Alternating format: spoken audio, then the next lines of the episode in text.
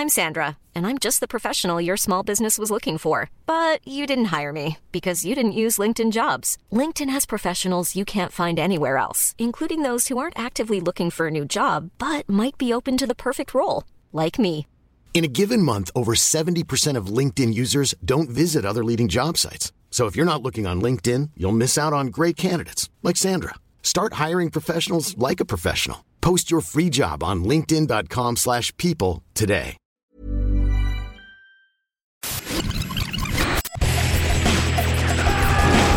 Bienvenue dans Stéroïdes, le podcast qui fait l'exégèse des gros bras. Avec Stéphane Moïsakis et Julien Charpentier. Bienvenue dans cet épisode de Stéroïdes le podcast. Je suis avec mon ami Julien Charpentier. Nous allons parler d'un film qui a changé, je pense, la face de l'histoire du cinéma américain. Il s'agit de L'Arme Fatale 3. Bonjour Stéphane, bonjour à tous. Salut Julien. L'arme fatale 3, pourquoi? Alors moi déjà on va mettre un petit... euh, on va placer peut-être la raison pour laquelle c'est l'arme fatale 3 et pas l'arme fatale ou l'arme fatale 2. Mhm. Il y a deux raisons à ça. Si vous nous suivez euh, depuis un moment déjà, et peut-être pas dans un épisode de Stéroïdes, mais en tout cas dans un épisode de, de Capture Mag le podcast, on avait parlé de la carrière de Shane Black.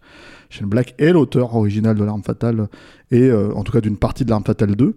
Donc euh, si vous voulez savoir ce qu'on pense des films, euh, apprendre des choses dessus, etc., etc., il faut vraiment aller sur ce podcast-là. Donc c'est capture le podcast, les longs Capture formats, c'est le ça podcast le long voilà euh, qui date d'il y a deux ans maintenant je sais plus lequel numéro c'est mais en tout cas bon c'est pas difficile à trouver euh, vraiment mot clé Capture Mag Shane Black hein, je pense que vous allez tomber dessus Euh, deuxième euh, raison c'est que en fait euh, on avait aussi consacré un épisode vidéo de Stéroïdes euh, qui euh, à Shane Black qui est écrit par Julien Charpentier qui est ici présent voilà et dont on parle quand même finalement à pas mal de la du fonctionnement en fait d'écriture de, de Shane Black. Alors c'était consacré surtout à Au revoir à jamais on s'était concentré sur cette euh, comment dire euh, sur ce choix de film hein, comme Mhm. on le fait en général mais il y a quand même une grosse intro sur l'arme fatale sur les personnages sur tous ces trucs là donc euh, donc voilà donc ça c'est pareil vous pouvez aller jeter un œil sur la vidéo Euh, je pense que si vous tapez sur YouTube encore une fois D'autant que- Shane Black vous allez tomber dessus. D'autant que bon bah Shane Black étant un scénariste, comme tous les scénaristes, il a un sac à malice. Donc euh, ce dont on parle sur euh, sur euh,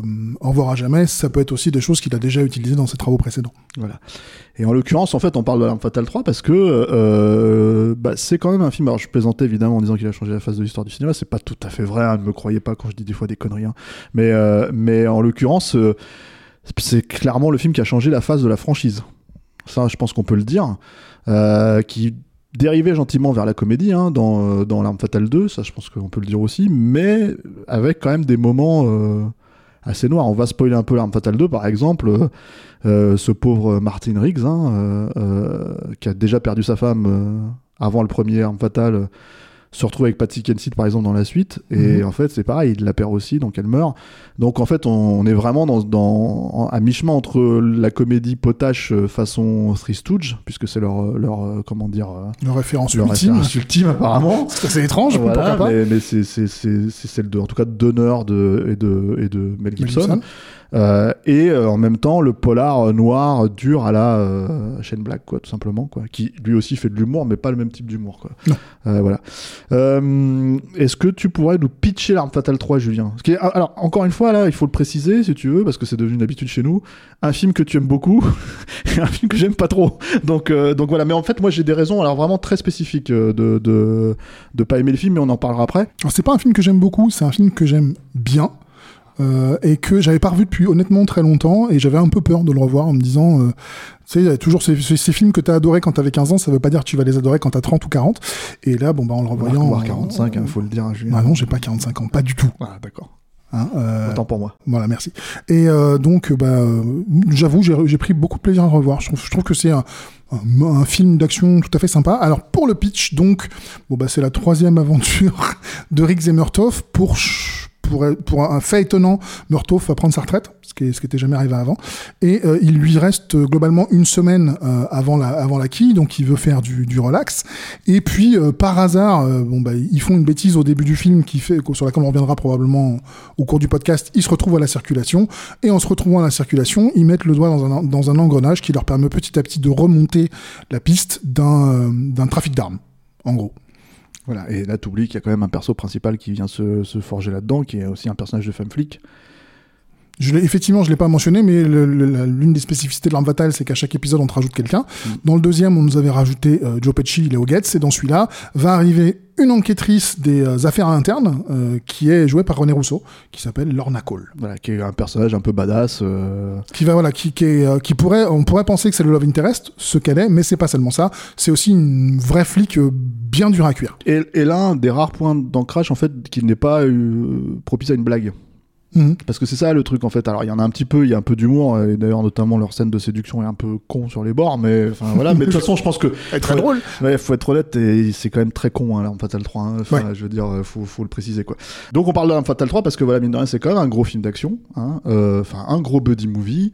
Euh, on est plein, on est en plein dans la cible de stéroïdes, et pourtant, il y a pour moi quelque chose qui va pas. C'est-à-dire que, en gros, euh, le problème fondamental que j'ai, euh, c'est que, outre le fait qu'on se base sur des persos, en fait, euh, préexistants qui pourraient donc éventuellement justifier euh, le fait d'être à l'aise avec ce film, c'est-à-dire de rentrer dedans avec un certain euh, préétabli, bah justement, moi, c'est ça qui me, qui me pose problème, c'est que d'un seul coup, le ton, même si ça a été progressif, comme on l'a dit, en fait, est vraiment dans la comédie euh, potage. C'est-à-dire que, y compris dans les dialogues, c'est à un moment donné, il y a un- je trouve en fait une problématique d'écriture de comédie, parce que disons-le clairement, c'est une comédie, euh, d'action, mais une comédie quand même. Euh, c'est euh, les personnages qui se parlent dessus Mhm. tu vois et en fait euh, si tu veux euh, dès le début c'est à dire qu'on va alors parlons de la première scène par exemple dès les trois premières minutes du film il y a un dialogue absolument incompréhensible je sais pas si tu arrives à le comprendre mais lune lunatique euh, tu vois enfin ça, ça devient n'importe quoi pour justifier d'aller chercher une bombe en fait si tu veux qui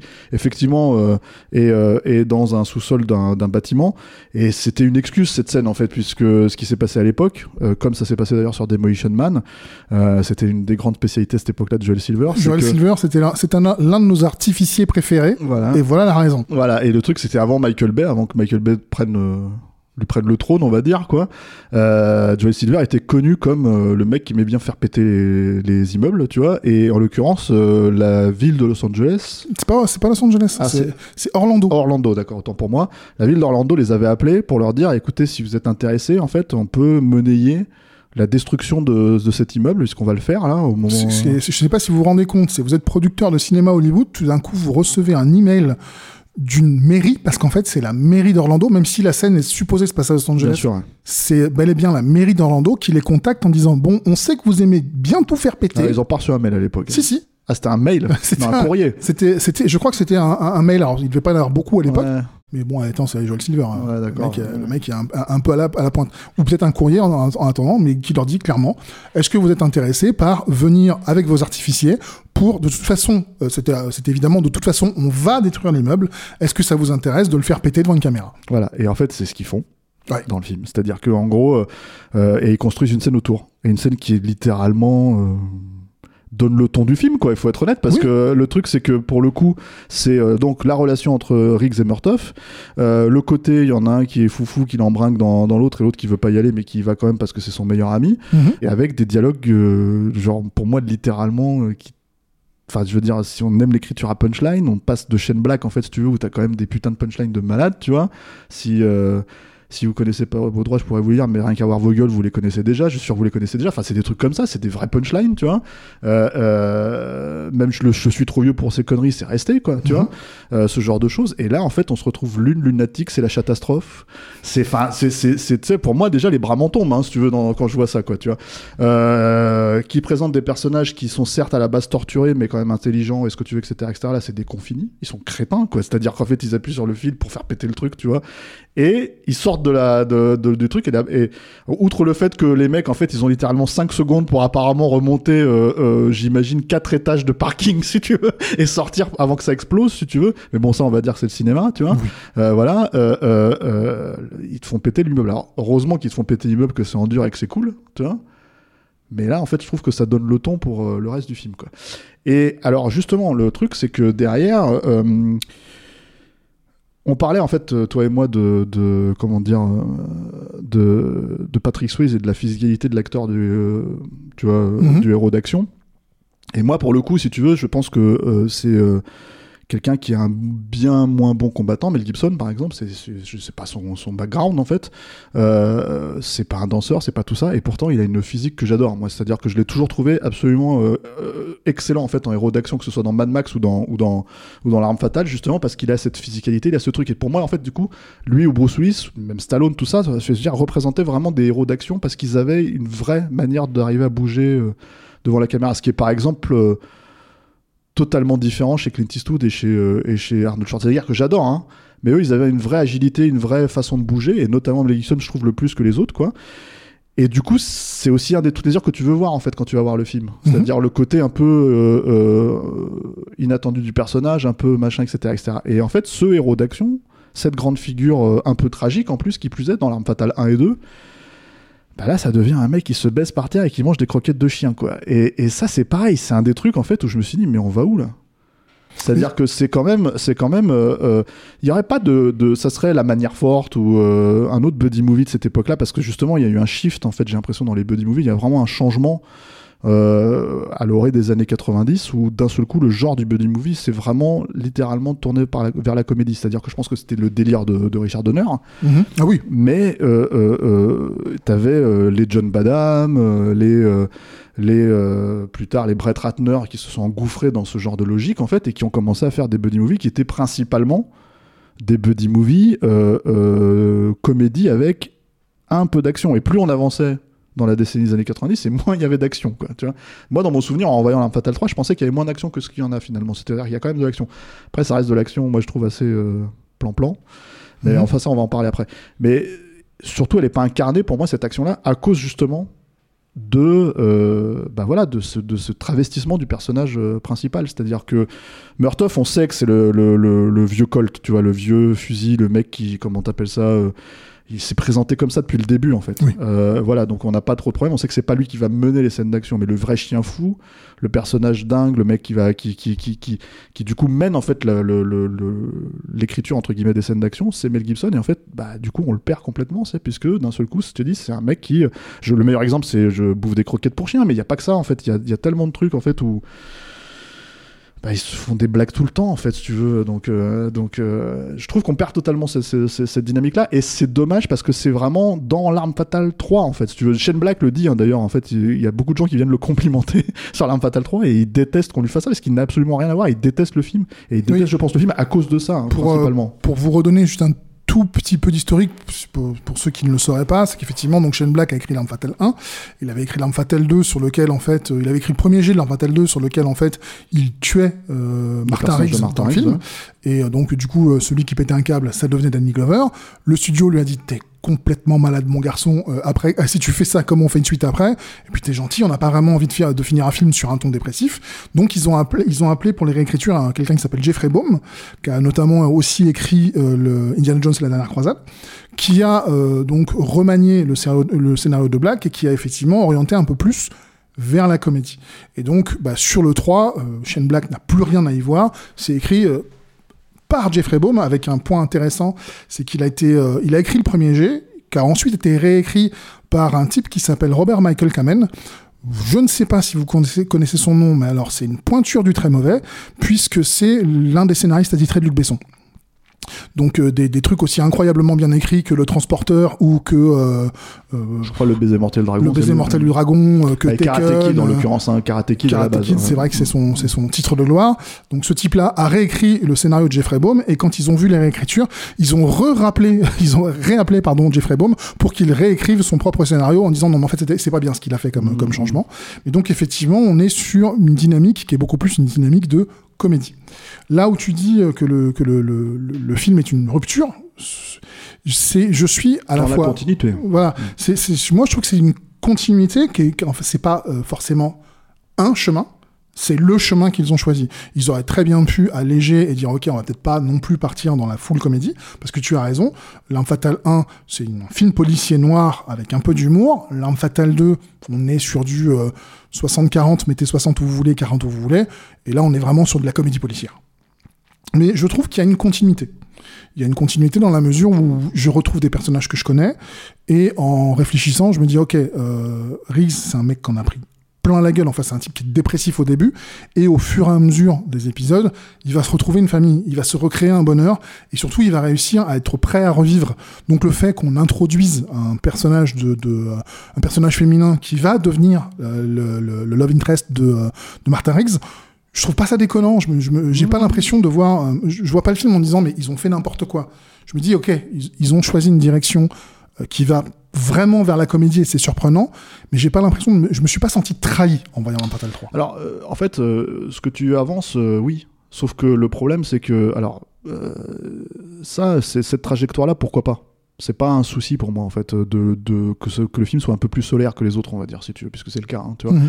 Euh, mon souci, c'est vraiment, en fait, dans le travestissement, encore une fois, du personnage. C'est-à-dire que il y a deux choses en fait qui sont. Il y a un truc qui a un impact direct, c'est-à-dire encore une fois le meilleur exemple que je peux donner, c'est il bouffe des croquettes pour chien. Tu vois, enfin c'est à un moment donné tu te dis mais c'est tout ça c'est euh, sacrifié. Enfin le personnage pour moi est sacrifié sur l'autel du gag de merde, de merde en plus parce que c'est un gag de merde, hein, faut être honnête, tu vois. Euh, mais bon il y a pas que ça. hein, c'est euh, en fait euh, ouais j'ai pas de problème à tuer des gens mais j'ai un problème à tuer le chien. Moi j'adore cette phrase là. Hein. Mais moi j'adore les chiens, mais en fait si tu veux, euh, je, je, je- Moi j'adore cette phrase là parce qu'elle résume aussi une, un, un truc très hollywoodien où on n'a aucun problème à tirer dans la tête des gens, mais le chien faut toujours le sauver. Et tout d'un coup il y a un film qui s'en moque et qui s'en moque d'une façon où tu fais bon en même temps c'est rigolo. Alors, Bah, qui s'en moque, mais qui le fait. Et en fait, euh, c'est surtout ça. C'est-à-dire qu'en fait, il le justifie plus qu'il s'en moque, je trouve. Mais bon, après, euh, Moi, c'est une phrase que je trouve drôle. Alors, c'est pas Paul Verhoeven qui, qui, qui lui, quand il, quand il montre un chien euh, qui meurt dans Starship Troopers, le montre complètement éclaté en disant j'emmerde les chiens sauvés, quoi, en gros. Mais il y a le cynisme. ouais, mais qui est là, pas- qui est pas un cynisme truc de à, par exemple, à, à, à Independence Day où on sauve le chien, malgré le fait qu'on bute euh, la moitié de la, de la ville. Mhm. Mais en fait, en fait, si tu veux, ce que je veux dire par rapport à ça, c'est que euh, pour rester dans le buddy movie, par exemple, t'as une scène où on bute un chien dans la relève de Clint Ouais. Eastwood, tu vois.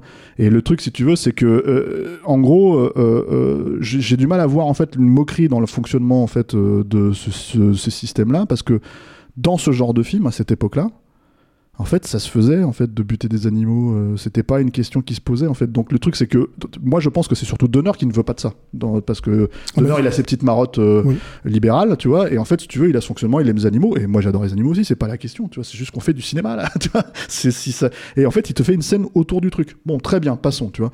Euh, euh, il, il lui fait bouffer des croquettes pour chien. Et à côté de ça, t'as le reste du récit qui rentre pour moi dans la sitcomisation de l'arme fatale. C'est-à-dire que ce que j'entends par là, c'est que de la même manière que tu disais, bah, chaque épisode de l'arme fatale rajoute, si tu veux, un, Un personnage. un personnage, bah, chaque nouvel épisode de l'arme fatale rajoute des gags, si tu veux, qui fait du wink-wink au fait au spectateur. C'est-à-dire les clins d'œil tout le temps en permanence. Je rappelez-vous, 1, 2, 3. Est-ce qu'on va à 2 ou à 3 Tu vois, c'était un gag, ça vous a plu dans l'arme fatale 2 On va le remettre dans l'arme fatale 3 5 fois. Et tu fais, mais en fait, vous avez, vous avez capitulé, vous avez pas envie d'écrire des, nouvelles, des nouveaux gags, des nouveaux trucs, je sais pas, tu vois. Donc les nouveaux gags, c'est le je bouffe des, des croquettes pour chiens. Et, et, et donc, en gros, si tu veux, euh, Dieu merci, par exemple, ils l'ont pas fait dans le 4, tu vois. Mais en, en vrai, euh, le truc de 1, 2, 3, on y va à 3 ou après 3 ou je sais pas quoi, donc ça, c'est un des trucs qu'ils remettent. Le truc de, comment il s'appelle, euh, de, de, de Joe Mais Pesci. le, le, le 1, 2, 3, c'est le Yippee Motherfucker de, euh, de Die Hard. C'est dans tous les Sauf films, c'est pas dans le Non, il est pas dans le premier. C'est dans le premier, 1, 2, 3 C'est pas dans le premier, je crois pas. Euh, je crois Non, le pas. 1, 2, non, 3, c'est sur les toilettes. C'est sur les de- toilettes. ouais. Sur les bah, ils, ils ont créé leur Yippee Moi, ça me pose aucun problème qu'ils fassent ça. Bah, ils l'ont créé avec le deuxième film. Euh, Dans Yippee c'est dans le premier. Et l'autre truc, c'est que. Et attends, et, et alors, je vais te dire un truc, c'est que moi, je me, je veux dire, j'ai beau adorer Die Hard et Die Hard 3. Mhm. Tu Ah vois bon?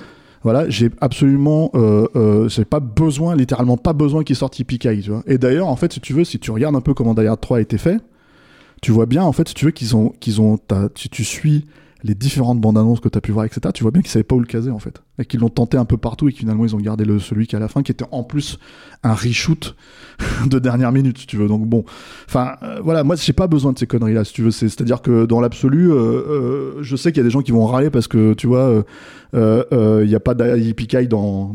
S'ils mettent pas Yippee dans Darat 4 ou 5, mais moi, ce que j'attends, c'est un scénar, tu vois. Donc le truc, c'est que là, c'est le même problème. C'est-à-dire que le 1, 2, 3, c'est- déjà, c'était pas un Yippee puisque ça arrive dans le deuxième, sur un gag en plus, encore une fois, parce que le truc de la scène des chiottes, c'est que euh, ça devient carrément un gag à la fin. C'est-à-dire, euh, euh, euh, je suis pas mort dans tes bras, je suis pas mort dans tes chiottes, je vais pas mourir dans tes bras, tu vois, ce genre de truc, tu vois, où tu, tu te dis, putain, mais en fait, ils viennent de tuer Patsy Kensit, là, tu sais, donc fais pas des blagues, peut-être, tu vois, t'es en train de crever. C'était la scène finale de L'Arme Fatale 2. Je- C'est la punchline finale, hein, ça, le film se termine littéralement là-dessus. hein. Mhm. Donc voilà, c'est des trucs en fait où, où, où, où- où je pense qu'il y a un espèce de. euh, En fait, ça traduit un je m'en foutisme en fait, si tu veux, de ce qu'on raconte, tu vois. Et qui est poussé parce que le seul intérêt finalement en fait c'est de faire vraiment du clin d'œil. Il y a le 1, 2, 3 mais il n'y a pas que ça. Joe Pesci, c'est Christian Clavier dans le film en fait littéralement c'est à dire que tu prends Christian Clavier dans à l'époque quand il faisait les visiteurs ou la soif de l'or ou ce genre de truc et tu mets en fait Joe Pesci en face c'est la même chose Oui, c'est un jeu légèrement outré. voilà et, et, et, et, et autant moi j'adore Joe Pesci si tu veux chez Scorsese et tout ça etc voilà Euh, autant là en fait si tu veux je, je, ça fait partie des, des trucs qui sont extrêmement problématiques parce que tu attends à ce que vous avez aimé Joe Pesci quand il s'énerve, quand il dit on vous baise au resto, euh, au resto route, on vous baise au machin, bah il va te le refaire là, tu vois. C'est que des trucs comme ça, quoi. Et, et, et fondamentalement, euh, il arrive. Alors, il a un peu plus de scènes que dans L'arme fatale 2, peut-être un peu moins que dans L'arme fatale 4, tu vois. Mais globalement, euh, tu pourrais le gicler, l'histoire, elle. Elle changerait pas elle beaucoup. changerait pas beaucoup. Donc en fait, il y a tout ce truc en fait de, de comment t'appelles ça, de, de, de, de ce que j'appelle la sitcomisation de l'action. C'est-à-dire qu'en fait, en gros, on a mis en place un truc. Si tu veux, euh, euh, dans les sitcoms, qui fait que vous avez aimé ça, ça vous a fait rire, ça a fait le plus gros taux d'audience, machin, etc. Bah, on va le remettre, tu vois. Mhm. Et le, et, le, et le truc à outrance. Et du coup, on définit les personnages au fur et à mesure, en fait, si tu veux, on les, on les écrit. Bah là, c'est un peu même logique, mais ramené à, à une franchise. Ce qui fait que, déjà, voilà, c'est- à un moment donné, tu perds l'intérêt. C'est-à-dire que l'autre truc que Shane Black disait, et qui est quand même finalement assez évident, je trouve, dans l'Arme Fatale 3, c'est que pour lui, quand on lui a demandé d'écrire l'Arme Fatale 2, il a dit, OK, mais il faut que c'est un vrai intérêt, en fait, si tu veux, qu'il faut vraiment que ça soit l'histoire la plus importante. Donc, ça top ce qui se passe dans le précédent. Et on pouvait, en fait, discuter de ça dans l'Arme Fatale 2, même si ça a été raboté. Là, dans l'Arme Fatale 3, fa- l'Arme Fatale 3, c'est littéralement un épisode de plus. Ah oui, mais ça, ça par contre, Comme un épisode de je, série télé. je, je vais pas, je vais pas, euh, euh, je vais pas euh, défendre le film en disant oh là là, attention, c'est un chef-d'œuvre. C'est pas ce que je pense, hein.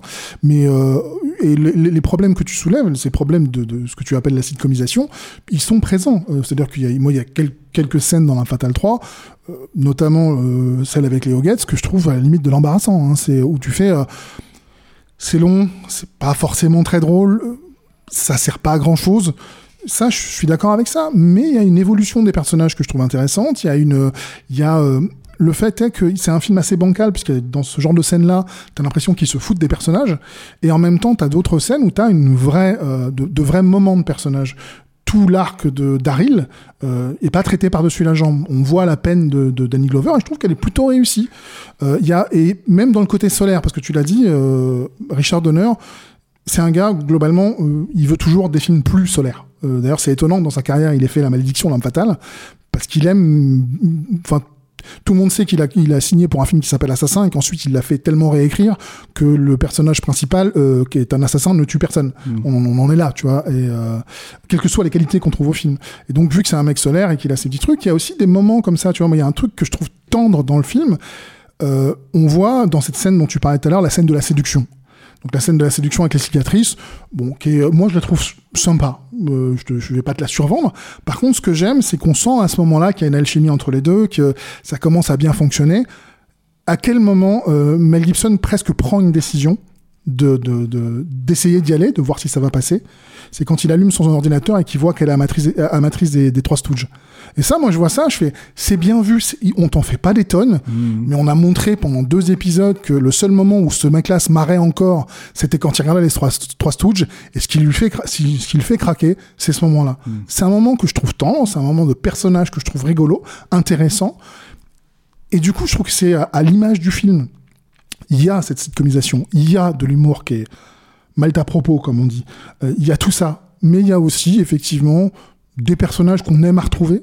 Moi, le 3-2-1, j'étais content de le retrouver. Euh, L'autre exemple que tu as donné, je me souviens plus ce que c'est. Euh, Euh, je sais plus, enfin, on parlait de Léo Gates, mais. voilà. euh, Bon, Léo Gates, j'étais voilà. moins content de le Enfin, retrouver. il y en a plein, en c'est tout le temps. hein. Le film, le film, est, le film est une pub pour les autres. hein. C'est le truc. C'est-à-dire que ce que j'entends par là, si tu veux, c'est que, en gros, quand ils font des blagues là-dessus, si t'arrives avec le troisième film, tu comprends pas pourquoi c'est des blagues. En fait, Les- la seule raison pour laquelle c'est des blagues, c'est parce que c'est arrivé d'avant. Ouais. Et du coup, c'est vraiment du, ce que je dis, du clin d'œil en fait pour le spectateur. Mais Et, bon. c'est- et- et- mais- mais en plus, c'est- la formule a, a très bien marché, hein, puisque c'est euh, le plus gros succès de la série. Euh, c'est euh, 35 millions de budget, 320. À l'époque, 320, c'est beaucoup, beaucoup euh, en recette monde.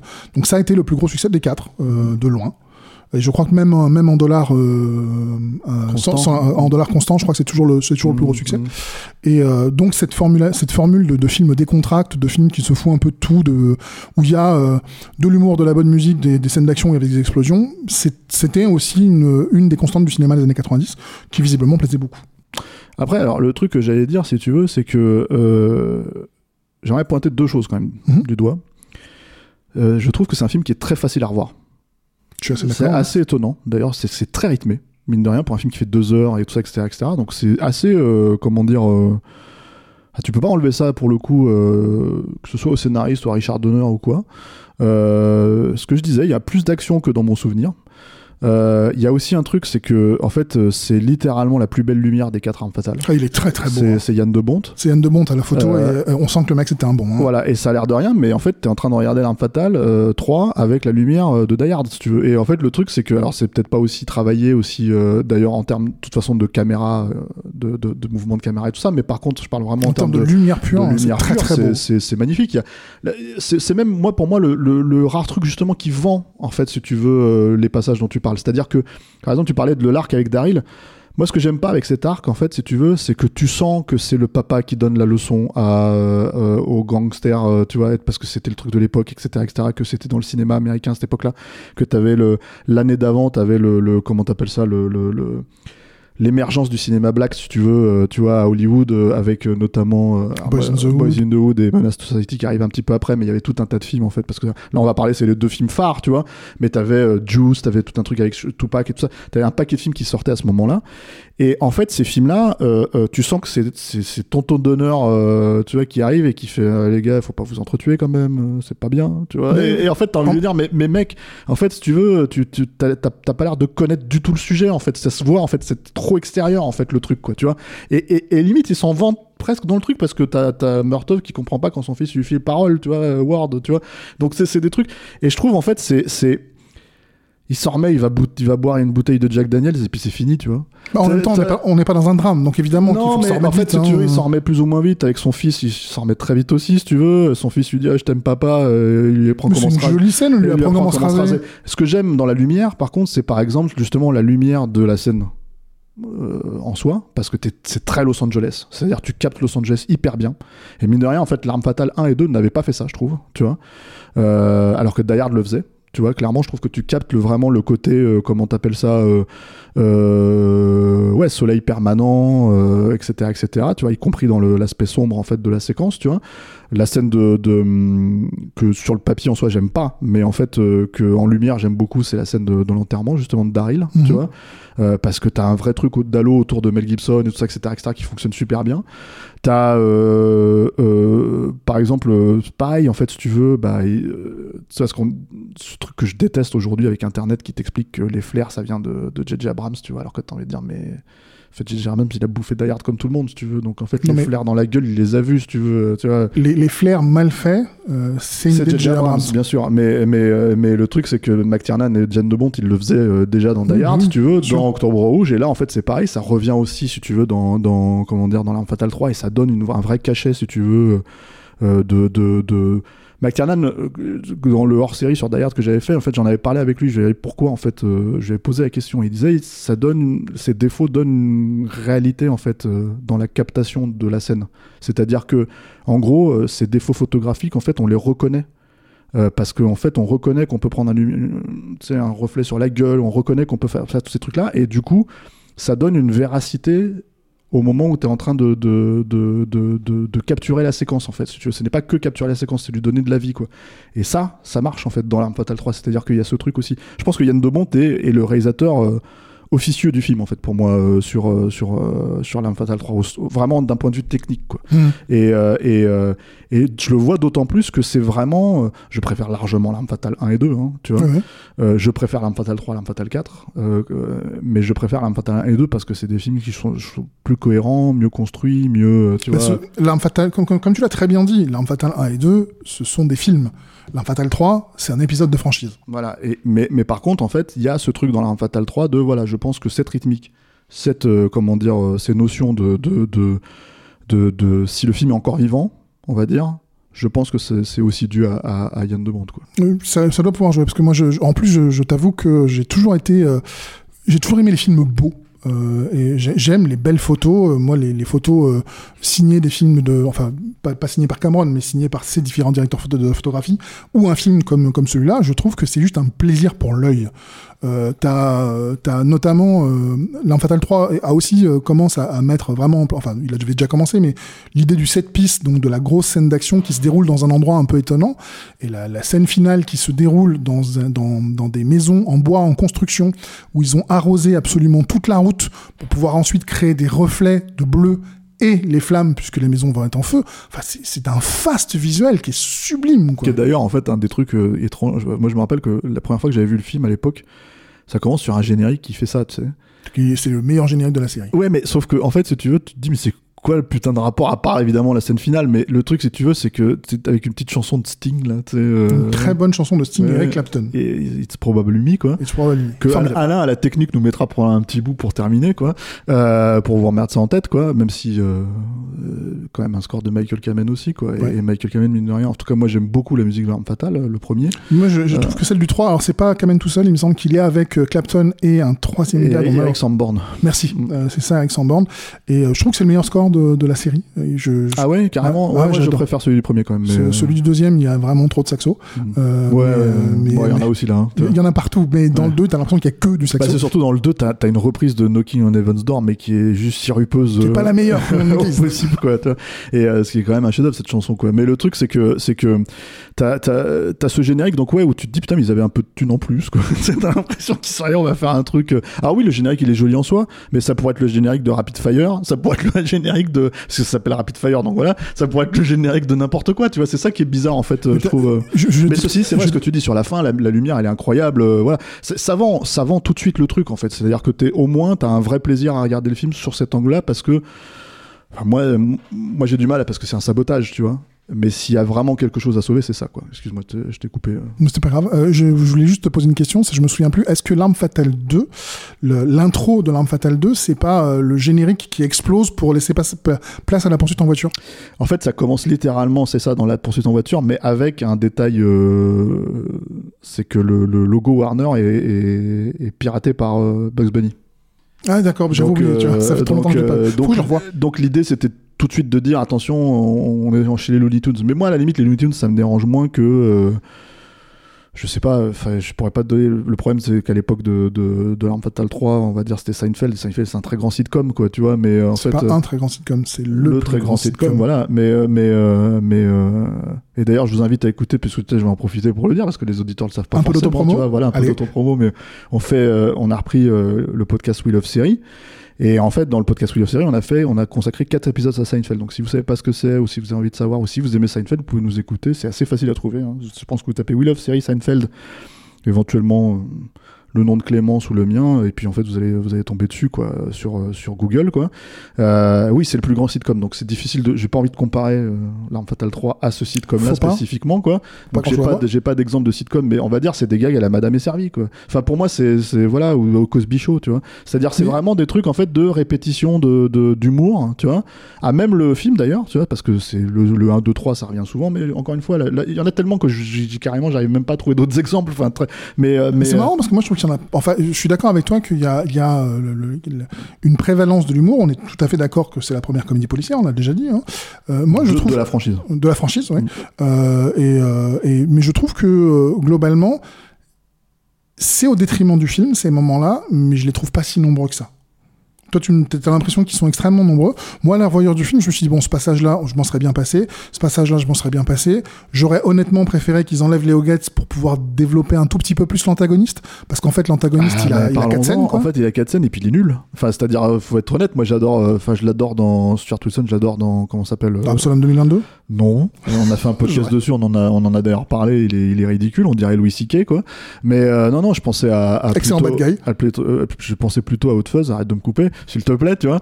Euh, euh, où lui, il est très drôle en fait dans Hot Fuzz et je pense qu'il l'utilise aussi pour justement son background de, de- d'antagoniste du cinéma d'action, quoi. Et ça, c'est plutôt bien vu de la part de, de, de d'Edgar Wright, mais Edgar Wright, je trouve, a beaucoup plus de goût. Il ne cite pas forcément automatiquement l'arme fatale 3. Euh, le truc, c'est que, en fait, il est ridicule ce personnage parce que, en fait, il, est, il a une espèce de côté all Suaven shit, tu vois, qui, qui, qui déjà, en fait, je trouve, ne- ne- lui enlève une dangerosité mais monstrueuse, tu vois.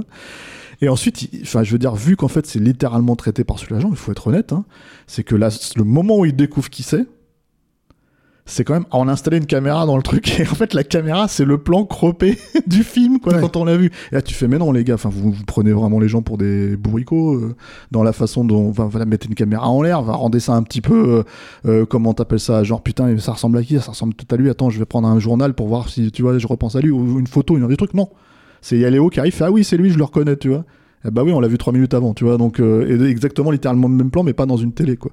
Euh, donc, enfin, voilà. Et puis la scène qui s'ensuit, c'est la scène où ils le poursuivent euh, dans un match de hockey. C'est pareil. C'est, c'est, c'est, c'est- en fait, il est pas dans la scène, le mec. Limite, limite, t'as l'impression que c'est l'excuse pour qu'il soit sur un- dans un match de hockey, quoi. Tu vois. Je- D'ailleurs, euh, c'est assez intéressant parce que tu, quand tu regardes ce match de hockey, tu t'aperçois qu'il y a des stock shots de vrais matchs de hockey, puisque tu vois les, euh, les jerseys des, des joueurs où il y a les vraies équipes.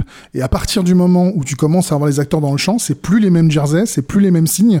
On voit bien qu'ils n'ont pas eu les droits totalement de la, euh, de la, comment on appelle ça, de la NHL pour Mhm. pouvoir avoir les, vrais- les vrais trucs. Mais oui, le- le- l'antagoniste est un souci. Euh, moi, je le trouve pas aussi nul que toi, euh, mais, euh, mais par contre, le souci, il est forcément existant, puisque globalement, on a un film qui fait aux alentours des deux heures, et on a un antagoniste qui est présent quoi, 5 minutes? Ouais, 5-10 minutes. Et puis, moi, moi, moi j'ai un problème avec parce que c'est un méchant de série télé. C'est-à-dire que c'est vraiment le mec, euh, tu vois, je veux dire, la scène où il, il met un type dans la. Comment t'appelles ça Dans le béton, là, il coule Mhm. un mec dans le béton vivant, tu vois. J'ai déjà vu 150 fois dans des trucs de Miami Vice ce genre de conneries, tu vois ce que je veux dire Enfin, Miami Vice, c'est un peu moins con que des séries télé pourries des années 80, genre TJ Hooker, tu vois. Mais le truc, en fait, si tu veux, c'est que c'est vraiment ce genre de truc, en fait, que t'as déjà vu 150 fois, quoi. Et ils le font pas plus ou pas mieux ou pas. Voilà, tu vois, c'est vraiment. Ils le font mieux éclairé en scope. Ouais, voilà, mais en fait, c'est ba- basiquement, c'est vraiment un, un- un des problématiques de séries télé.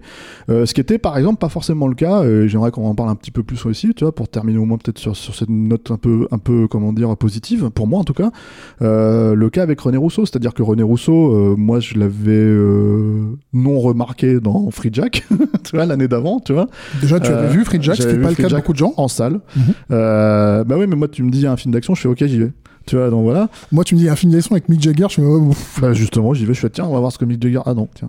Et, euh, et euh, surtout Emilio Estevez, hein, c'est un peu ça le problème. hein. Et Geoff, mais Geoff Murphy aussi. Hein. Jeff Murphy, euh, Geoff ah, bah, Murphy, il, a fait, il a fait Outou, il a fait Outou, il a fait Outou, quoi. Ouais, après, et piège à la grande vitesse. euh, Oui, j'adore. Piège à grande vitesse, Voilà, mais bon. hein, voilà. euh, Et, euh, et euh, mais euh, mais pour le coup, elle explose vraiment en fait. C'est-à-dire René Rousseau, elle, elle a le droit, elle a le droit à une partie de sa carrière en fait qui a explosé quand elle avait 35-40 ans. mhm. C'est vraiment à ce moment-là, quoi. C'est-à-dire avec l'arme fatale, euh, elle avait 35 ans, je crois. Euh, l'arme fatale euh, 3, et en fait, c'est super parce que c'est finalement, mine de rien, c'était encore un petit peu rare, en fait, euh, et surtout dans l'arme fatale, en fait. Surtout, euh, en fait, ce qui, voilà, ce qui est étonnant, c'est que euh, le, le personnage de, Joe Pesci, euh, Léo Getz, est un personnage populaire, euh, mais il a trois minutes dans le film. Euh, euh, dans le 4, ils vont rajouter d'autres personnages, mais ils auront trois minutes dans le film. Là, elle, elle existe vraiment. Euh, C'est un, un troisième larron. quoi. Elle a sa scène d'action, Ouais. euh, bon, même si elle se fait déblayer à la fin assez rapidement, euh, voilà, euh, tu vois, voilà. Donc, non, en fait, c'est un personnage qui existe, dont tu te rappelles, euh, qui a essayé, ils ont essayé de te le vendre comme l'équivalent euh, féminin de Riggs, mais bon, c'est pas tout à fait ça non plus, faut pas déconner, c'est justement, je te la trouve un peu plus stricte, un peu moins, euh, tu vois, Elle est, un peu, elle est un peu plus règlement, règlement, mais elle a ce côté, elle a ce côté euh, euh, chien fou entre guillemets, mais chien fou dans l'action, pas dans, pas dans le fait qu'elle soit tarée. En tout cas, elle est un peu plus sérieuse, quoi. C'est surtout ça. C'est, elle n'est pas l'objet de gag euh, en permanence. C'est ça le truc. Donc, à part la scène justement euh, des des euh, cicatrices là où il, se, il tombe amoureux, ceux qui, moi, je trouve un peu euh, bon, un peu beauf sur les bords, mais bon, bref. c'est une vois. scène de séduction euh, Beauf. originale. Beauf, Tu ne l'avais jamais vue avant, tu ne l'as jamais revue depuis. beauf, voilà. Mais bon, voilà. C'est, pour terminer, c'est ce que je dirais sur l'arme fatale 3. En tout cas, personnellement, je, je- je te laisserai le mot de la fin euh, pour qu'on reste sur une note positive. Voyons, tu vois, c'est quand même en fait la beaufisation à mort de de de, de, de la série pour moi, et c'est le problème. Voilà, je, suis comme souvent euh, moins sévère que toi en disant que c'est, euh, c'est oui, une, euh, un film qui a un humour parfois trop présent, mais euh, que c'est une continuation logique surtout par rapport à Donner. Pas, forcément par rapport à et Murtaugh, mais que Donner tire le film vers, le, vers la comédie policière, ça ne me surprend pas. Et donc, du coup, quand je vois le film, je suis pas surpris. Et effectivement, le fait qu'on ait euh, pas mal de scènes d'action, qu'elles soient plutôt efficaces, qu'on ait des personnages qui ont des vrais arcs euh, aussi euh, euh, mangeur de, de, de gâteaux de chien soit-il, euh, et qu'on ait cette lumière dont on a déjà parlé, bah, ces trois trucs-là font que, comme tu l'as dit au début, en fait, je vais juste boucler là-dessus. C'est un film qui est très facile à revoir et plutôt agréable à revoir. C'est pas, c'est pas ce genre de film où t'as un mouvement de recul en disant oula. Non, ça c'est un Fatal 4, mais on, on en parlera. On en reparlera une autre fois, je on pense. en parlera une autre fois. Il y, a, il y a- il y a un gros podcast à faire sur un Fatal 4 et on y reviendra probablement un jour. Quoi. Et, euh, et euh, c'est en plus un genre de film qui est très populaire, donc très facile à trouver.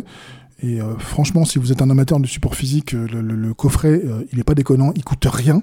Il y a les quatre films dans des copies qui sont très belles. En Euh, Blu-ray, ouais. En Blu-ray, c'est, c'est, et vraiment, moi j'ai dû le payer, euh, je sais pas, 15 balles un jour en promo avec les quatre films. hein. Donc, euh, et il y a à peu près une petite heure de bonus sur un cinquième Blu-ray euh, qui présente un peu le- l'héritage de la saga.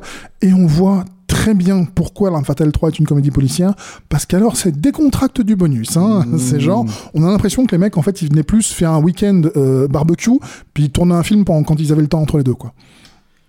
Ouais, en plus, c'est bien d'en parler aussi parce qu'en ce moment, il y a des discussions qui reviennent sur l'idée que, euh, en fait, euh, on va peut-être faire l'arme fatale 5. Enfin, peut-être que Donner va refaire la, reprendre la franchise et faire l'arme fatale 5. Il dit même que ça serait son dernier film puisqu'il a maintenant, il a quand même 90 ans de plus. hein. J'ai deux questions, moi. C'est euh, la première, elle est toute simple. hein. Pourquoi? C'est-à-dire que bon, l'arme fatale 4, ça partait déjà très légèrement en sucette, et euh, en plus, le film se termine vraiment sur une sensation de, de, de fin. La fa- toute la famille est réunie, machin, etc. Donc tu fais, mais tu veux faire une fin par-dessus la fin Oh, pour bah, le faire 3 aussi se terminait sur cette sensation-là en vrai. hein.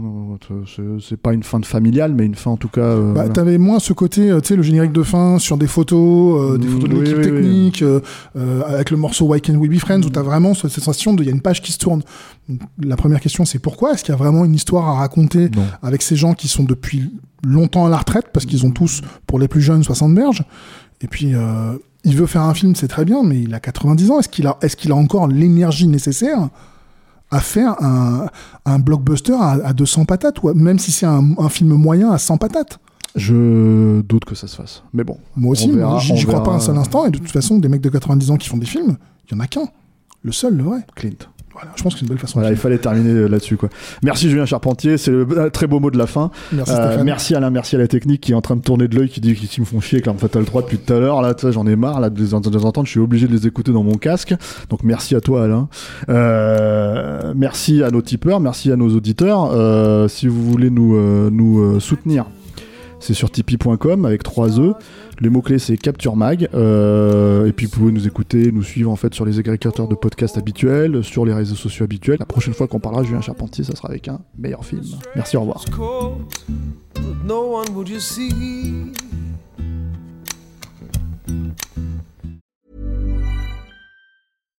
When you make decisions for your company, you look for the no brainers. And if you have a lot of mailing to do, stamps.com is the ultimate no brainer. It streamlines your processes to make your business more efficient, which makes you less busy. Mail checks, invoices, legal documents, and everything you need to keep your business running with stamps.com.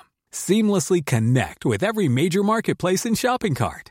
Schedule package pickups and see your cheapest and fastest shipping options from different carriers with rates up to 89% off USPS and UPS rates. And with the stamps.com mobile app, you can take care of mailing and shipping wherever you are. Make the same no-brainer decision as over 1 million other businesses with stamps.com. Sign up with code program for a 4-week trial plus free postage and a free digital scale. No long-term commitments or contracts. That's stamps.com. Code program.